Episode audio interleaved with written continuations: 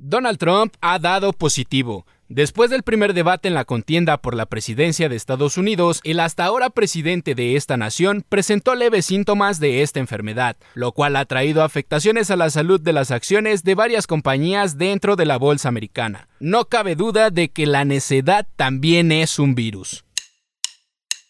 Finanzas en órbita.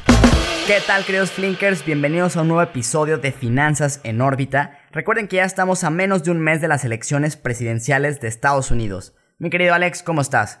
Muy bien, amigo, te saludo con mucho gusto. A los Flinkers también les mando un abrazote, un beso a la distancia también, ¿por qué no? Y pues iniciamos el mes de octubre, mes del terror, mes de las brujas, precisamente con esta noticia de espanto para todos, porque definitivamente tú sabes que todo lo que pasa en Estados Unidos nos afecta a los latinos. Y tal vez te preguntas, tú que nos escuchas, ¿ahora qué pasó? ¿Ahora qué hizo nuestro vecino? Pues en palabras simples, no hizo nada Así es, esta vez realmente no hizo nada, que es lo curioso, es más, ni siquiera se puso el cubrebocas y ahora pues ya tenemos a Donald Trump y junto a su esposa y miembros de su equipo pues infectados de coronavirus. Y vaya momentito para enfermarse, amigo. Estamos a nada de las elecciones de Estados Unidos, la vacuna de la cual tanto dijo y presumió que la iba a tener antes de las votaciones, no va a ver la luz pronto y pues esto le va a traer más baches en el camino por la reelección. Definitivamente le llega esto yo creo que en el peor momento posible, porque evidentemente el hecho de que tenga que parar él y sobre todo también su brazo derecho de la campaña, Bill Stephen, que también dio positivo, pues hace que muchos eventos de recaudación de fondos que son sumamente importantes en estos procesos electorales para los candidatos se tengan que suspender. Y evidentemente si Biden puede seguir haciendo todas sus promociones y que aparte se dice que le está yendo muy bien con la recaudación de fondos, pues evidentemente pone muchísima desventaja a Donald Trump, que ya venía con desventaja. ¿Y quién iba a decir, no? Biden, que siempre se ha mostrado en público y en actos de campaña con su cubrebocas y manteniendo las distancias y demás, todo este protocolo de seguridad, pues mira, a pesar de estar tan cerca en el, de él en el debate, pues bueno, no ha, no ha presentado los síntomas. Pero bueno, aquí también hay un dato interesante a comentar, que es el hecho de cómo están en las encuestas antes de este debate. También no se tiene el dato exactamente de qué ha pasado con ellos después de esta noticia, pero para que se den una idea, estamos hablando de que Estados Unidos es una economía que tiene más de 300 millones de personas. Si todos estuvieran en el supuesto de que todos tuvieran la posibilidad de votar, que todos estuvieran en la facultad de hacerlo, Joe Biden estaría teniendo el 51% a su favor, es decir, más de 150 millones de personas que en este momento votarían por ellos, a diferencia de Donald Trump que tiene la preferencia por 49%, estamos hablando de una diferencia aproximada de 3 millones de personas, es un montón de gente, sí es un dato significativo, y aquí lo interesante es tú como líder de una nación tan fuerte, de una nación que es potencia en el mundo, ¿Por qué no puedes transmitir un simple mensaje silencioso que iba a hacer tanto ruido? En lugar de pasártela diciendo que esto era un virus chino, que iba a desaparecer solo, que no iba a tener complicaciones para nosotros, hoy esta actitud le lleva a Estados Unidos el hecho de tener 7 millones de contagios, más de 200 mil muertes, y pues llevan como estandarte a este presidente que ha sido la viva imagen del no uso de cubrebocas. Justo yo creo que le diste ahí al clavo, porque Donald Trump se ha caracterizado por siempre ser como muy duro con sus críticas. Desde el, por ejemplo, en el 2016, cuando estaba en la campaña contra Hillary Clinton, a ella le dio neumonía y bueno, pues él hasta se burló de ella diciendo así como, oye, no puedes caminar 15 pasos a tu coche y subirte para hacer campaña, o sea, como burlándose y bueno, pues ahora él está en esa situación. Lo que mencionas del virus, ¿no? Que no le daba importancia a principios de año decía de que al, año en Estados Unidos llegan a morir 70 mil personas por gripe estacionaria. O sea, ¿qué es esto del COVID? Realmente no nos va a afectar, la economía tiene que seguir. Entonces, de alguna forma, pues ahora está él pagando esos comentarios que dijo, se les está regresando a, él y su equipo. Y obviamente, si me preguntas, yo creo que la, la campaña electoral ya se le fue. Sí, ya se le fue totalmente. Y sobre todo porque, mira, hay gente que te cree, hay gente que te quiere, por más malo que seas, güey. Ponte el cubrebocas, transmite el mensaje, ¿no? Pero bueno, yo creo que hasta el día de hoy, pues hasta las estampitas de nuestro presidente, de las que tanto se han burlado en los medios, pues han estado dando más resultado que el accionar de Donald Trump. Pues sí, no, no ha manejado nada bien la pandemia según muchos expertos y también desde mi punto de vista. Y bueno, pero a ver, esta noticia de que dio positivo por COVID, que hay que aclarar, no está teniendo síntomas fuertes, pero bueno, está infectado. ¿Cómo se la tomó el mercado? Pues bueno, los mercados cerraron negativos el viernes, que fue un día después de que se anunció la noticia, aunque esto no alcanzó a ser tan profundo como para que los principales índices de la economía americana cerraran en negativo la semana. O sea, tuvieron pequeñas ganancias los índices durante toda la semana. Sin embargo, el día viernes el S&P 500 sí cayó un punto 96%, el Dow Jones Industrial un punto 48% y el Nasdaq fue el más golpeado con un menos 2.83%. Esto liderado por Microsoft que cayó un menos 2.95% y acordémonos que hace no mucho ganó un contrato millonario con el Pentágono de Estados Unidos.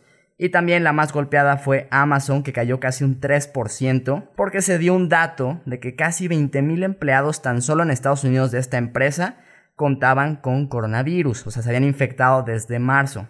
Ahora bien, esto representa aproximadamente el 1.44% de sus más de 1.37 millones de empleados. Obviamente Amazon recibió muchísimas críticas por esto, sea del sindicato, sea de otros empresarios, y lo que sí dijo pues Amazon fue, oigan, a ver, de entrada, la proporción con la población americana debería de ser mayor, o sea, tendríamos que tener más contagios si siguiéramos la misma proporción que hay en Estados Unidos. Segundo punto, yo le estoy proporcionando todas las medidas de seguridad a los trabajadores dentro de la empresa, pero yo no puedo controlar qué salen a hacer después del trabajo, con quién se juntan y si se cuidan. Y tercer punto, también dijo que no es justo criticarlo cuando otras empresas no han sacado sus datos. Dice, a lo mejor si empresas también grandes como Microsoft o Apple sacan datos de cuántos empleados tienen contagiados, pues a lo mejor se ve que ellos tienen más y simplemente a mí me están criticando porque soy el que ha dado la información. No, y qué curioso también, ¿no, Rafael? El hecho de que hace semanas el gobierno los estaba llamando a declarar a los CEOs de empresas como Apple, como Microsoft, por conductas monopólicas, temiendo del poder que estas empresas están teniendo. Y ahora resulta que cuando el poder enferma, con solo dar el aviso de que está infectado, pues todo el accionar de estas empresas también se altera y mira quién tiene más poder sobre quién. Claro, al final del día no deja de ser el presidente de una de las naciones más importantes y poderosas del mundo, si no es que la más, ahí se estaría el debate con China, pero es algo que afecta pues ahora sí que a la economía mundial. Y además, si lo juntas con que hubieron otros datos esta semana, como el de los empleos, que se esperaba que se crearan 850 mil empleos en septiembre y solamente se crearon 661 mil, pues también muestra que la recuperación económica no está siendo tan rápida y eso pues afecta a los mercados económicos. Así es, y qué bueno que tocas ese tema porque exactamente todo esto ha generado mucha incertidumbre en la gente, sobre todo en inversionistas pequeños como tú, como yo, dentro de este mercado, porque hay un tema aquí que ya comentaste, el del desempleo. Muchas personas se quedaron sin trabajo durante esta pandemia y optaron por meter cierta parte de los ahorros que tenían en compra de acciones de empresas. Y en estos momentos, pues la gente se comienza a retirar sin tan solo bien entender el cómo funciona el manejo de sus acciones, ¿no?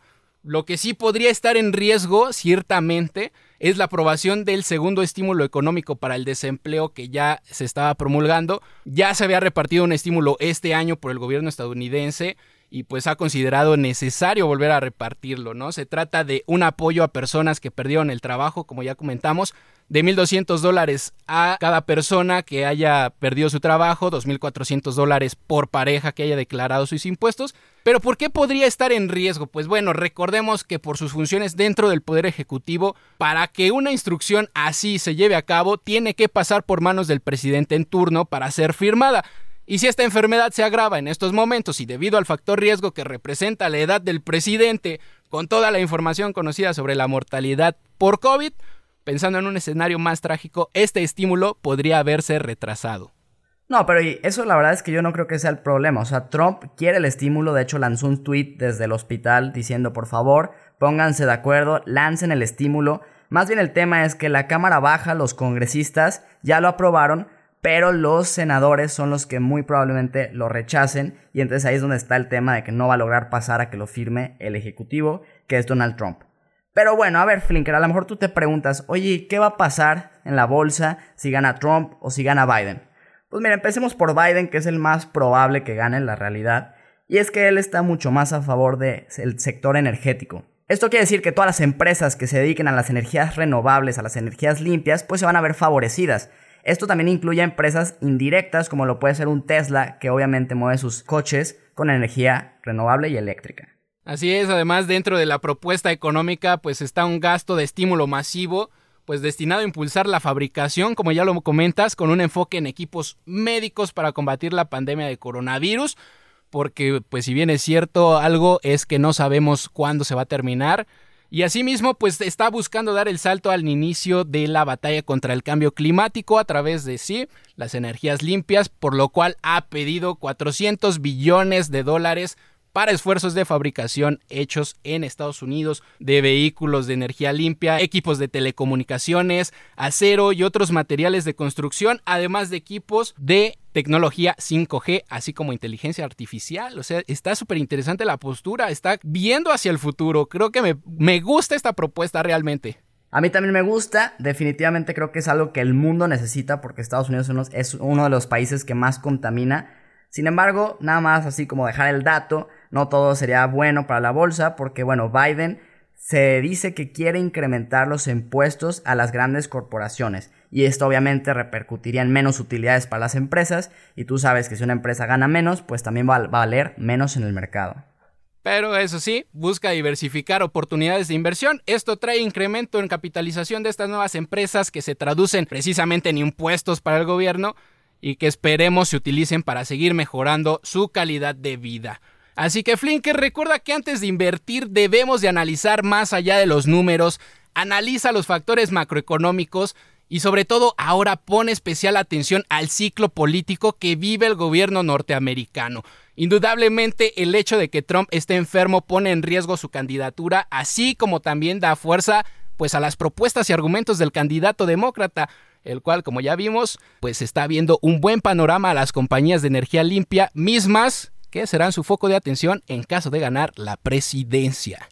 Y ahora sí, pasamos a nuestra sección de los ganadores y perdedores de la semana. Con los perdedores está muy interesante porque las tres empresas se dedican al sector del petróleo, ya sea de extracción o que proveen algún servicio, y las tres que más cayeron son este, de este sector. Y esto porque el precio del petróleo esta semana tuvo caídas importantes. El precio del Brent se encuentra en 39.19, su nivel más bajo desde junio, al igual que el del WTI con un 36.97 dólares por barril. Y obviamente recordemos que estas empresas tienen altos costos fijos, entonces si el precio baja, les pega muchísimo más que a cualquier otra empresa. Entre la que más cayó está Valero Energy Corp con un menos 7.26%, le sigue National Oil Barco con un menos 8.52%, y la que más, más, más cayó esta semana es Halliburton con un menos 8.57%. Y de este lado de los ganadores, pues no estamos tan homogéneos como del otro lado. En tercer lugar está Gap Inc. con un crecimiento del 12.65%. En segundo lugar, encontramos a Harley Davidson con el 13.3% y este crecimiento es debido a que está generando demasiada especulación después de anunciar una nueva estrategia de operación a la cual han decidido llamar hardware que pues aunque aún no revelan lo que esto implica, les ha permitido reducir sus costos, mejorar fortalezas centrales, obviamente también priorizar ciertos mercados y redefinir los lanzamientos de productos. Y en primer lugar tenemos a Paycon Software con un crecimiento del 16.86%, que es una empresa dedicada a proveer servicios de administración. Así que como puedes darte cuenta, aprender finanzas y administración es importante hoy en día. Flinker, recuerda que nos puedes encontrar en redes sociales como arroba mi Flink en Instagram y Twitter y como Flink en Facebook y LinkedIn. Nos escuchamos el jueves con más noticias y más información. Finanzas en órbita.